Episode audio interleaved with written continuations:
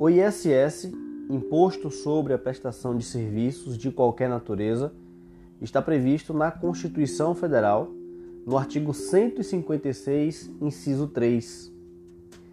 Possui também uma lei complementar, que é a Lei Complementar 116 de 2003. Nós temos, analisando a Constituição Federal, no artigo 156, inciso 3, que esse imposto irá incidir sobre a prestação de serviço. Entenda-se aqui a prestação de serviço como uma obrigação de fazer, não é uma obrigação de dar, não é uma obrigação de entregar, mas uma obrigação de fazer.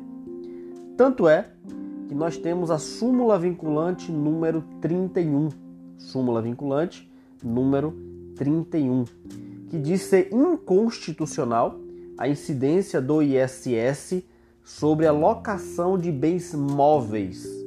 Então, é inconstitucional a incidência do ISS sobre a locação de bens móveis. Por quê? Porque o ato de locar não é uma obrigação de fazer, não é a prestação de um serviço. Agora tome cuidado. Ao analisar o próprio artigo 156, inciso 3 da Constituição Federal, ele remete você ao artigo 155, inciso 2, também da Constituição Federal, e diz que o ISS não vai incidir sobre os serviços que estão previstos ali no artigo 155, inciso 2. Analisando esse artigo, verificamos que ali tem a previsão constitucional do ICMS. E o ICMS, dentre outros fatos geradores, tem a, a, como hipótese de incidência três serviços: o serviço de transporte intermunicipal, serviço de transporte interestadual e o serviço de comunicação. Então, esses três serviços são de competência estadual, portanto, coincidência do ICMS, Imposto sobre Circulação de Mercadoria e prestação de serviço de comunicação, serviço de transporte intermunicipal e interestadual, portanto, ICMS.